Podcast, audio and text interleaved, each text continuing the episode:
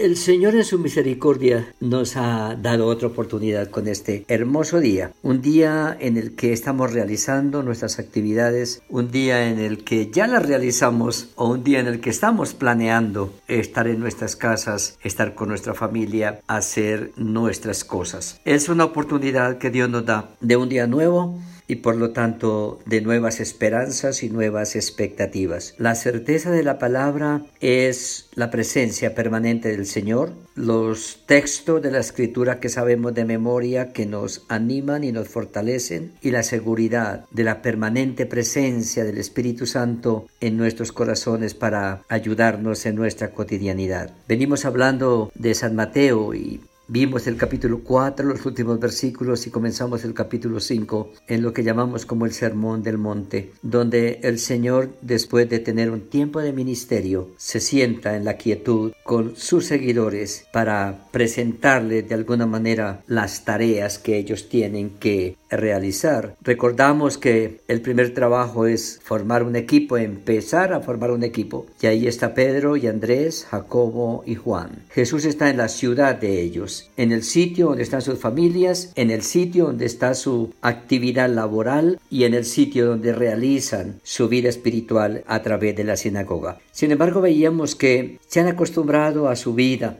y a su religiosidad y no pueden ver la real situación de necesidad que los asedia, porque al invitarlos Jesús a salir al ministerio, yendo con ellos es donde libera a los endemoniados, levanta a los paralíticos, da vista a los ciegos, sana las enfermedades y consuela y fortalece a la gente y le da un mensaje de esperanza a través de la enseñanza y la proclamación del Evangelio. Veíamos el día anterior que ahí en el monte el Señor pone sobre la mesa las cartas frente a ellos de lo que acaban de hacer. Les está diciendo, miren lo que fue la realidad en la que trabajamos hoy. Una realidad de dolor, de enfermedad, de desesperanza, de sufrimiento. Sin embargo, la gente va a la sinagoga, pero no hay cambios sustanciales en sus vidas. Y comienza a decirles, vamos a, mirar punto por punto de lo que encontramos allá. Recordamos que él dice, enseñando y predicando el Evangelio del reino de Dios muestra la ignorancia espiritual que él inmediatamente en el diagnóstico del capítulo 5 lo ubica en el versículo 3. Bienaventurados los pobres en espíritu, porque de ellos es el reino de los cielos. Está hablando de, miren lo que detectamos. Detectamos una religión activa, pero una vida vacía. Tienen lugar para congregarse, lo hacen regularmente, pero la gente no tiene noción de lo que es el reino de Dios, de lo que es la vida en el Señor, de lo que es confiar en Él. Por eso dice, hay una pobreza espiritual tan impresionante que por eso hay muchos ah, lunáticos, endemoniados, otros que sufren de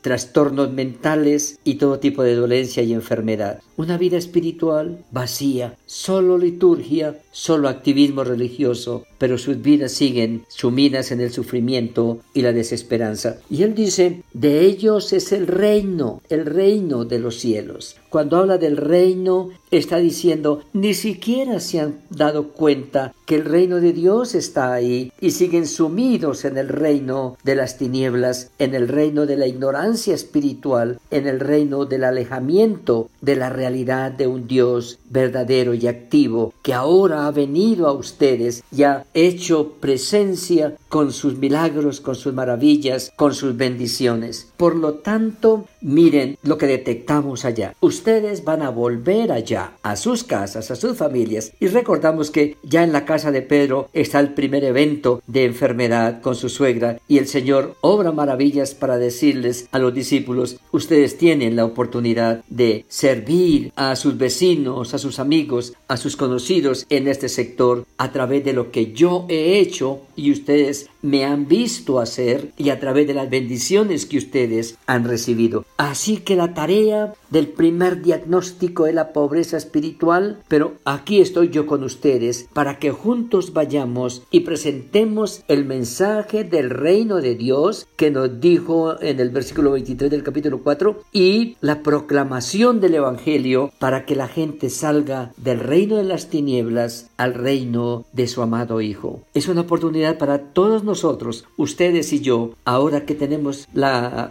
oportunidad de volver a nuestras actividades, ver en nuestra escuela, ver en nuestra misma familia qué necesidades espirituales hay sin suplir y cómo el Señor tiene el interés de venir a ellos y transformar su vida religiosa, su vida de espiritualismo en una vida abundante, en una vida plena, en una vida nueva que muestre las características del reino de Dios. Que el Señor nos ayude a entender y a comprometernos con esta hermosa tarea. Padre, es tu palabra para nosotros. Es un reto también para nuestra vida. Ayúdanos a tomar tu palabra para aplicarla a nuestra espiritualidad, pero a la vez para llevar y mirar a tantos que no te conocen, sino que viven en una vida de religiosidad sin una experiencia personal contigo. Ayúdanos a ser instrumentos de salvación para que muchos te conozcan, te sigan, te amen y te sirvan. Amén.